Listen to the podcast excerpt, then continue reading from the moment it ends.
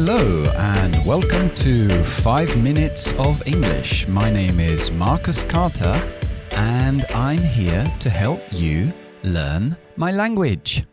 Ok, hoy toca pronunciación y vamos a ver uh, cuatro sonidos que no son muy difíciles, pero um, son sonidos que no existen todos en castellano. Entonces conviene conocerlos. Primero es la S. La S es fácil. Podemos decir pencils, lápices, pencils. Esa S es igual que la S en castellano. Ningún problema. Pero la S a veces en la frase tiene sonido como Z, como en la palabra to be en la tercera persona. Is, no decimos is, sino decimos is. Digo Z como símbolo fonético. En la, tabla internacional de, fonética se representa con una Z, pero no es la Z de España o de castellano, la Z, sino S con voz, que es S. Z, z. Podemos llamarlo también la mosca, muchas veces le llama la mosca. Z, is,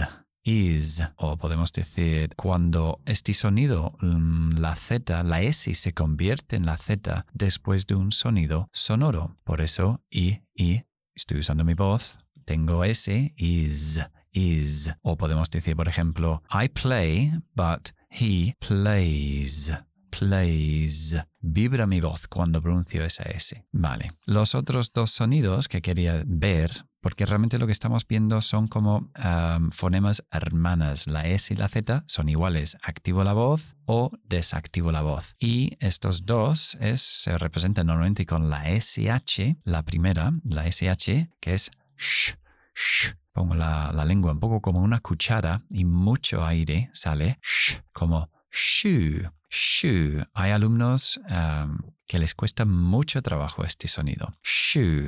Fonéticamente se representa como una S muy larga hacia abajo. Shu. O partial, parcial, shu, partial. Y si yo activo la voz con este sonido, tengo un símbolo que se parece un poco una Z arriba y luego tiene una cola abajo que cuelga como la cola de un mono, ¿no? Colgando para abajo. Entonces, de sh lo convierto en j, j. ¿Qué es lo que tenemos, por ejemplo, en television, television, o pleasure, pleasure, placer, pleasure. It's a pleasure to meet you. It's a pleasure to meet you. Let's watch the television. Vamos a ver la tele. Well, let's watch the television. ¿Ok?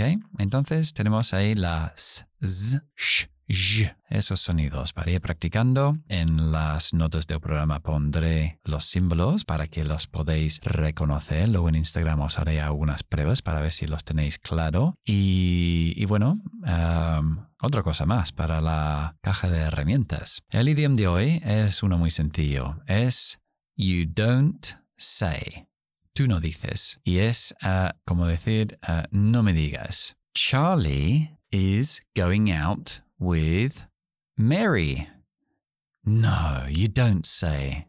Charlie está saliendo con María. No me digas, you don't say. Ok, eso es todo por hoy. I hope you enjoyed the program. Estamos en Instagram, Carter School of English, donde podéis interactuar con nosotros o conmigo. Y bueno, uh, si os gusta el programa, podéis compartirlo, amigos o familiares. And I'll see you soon. Bye bye.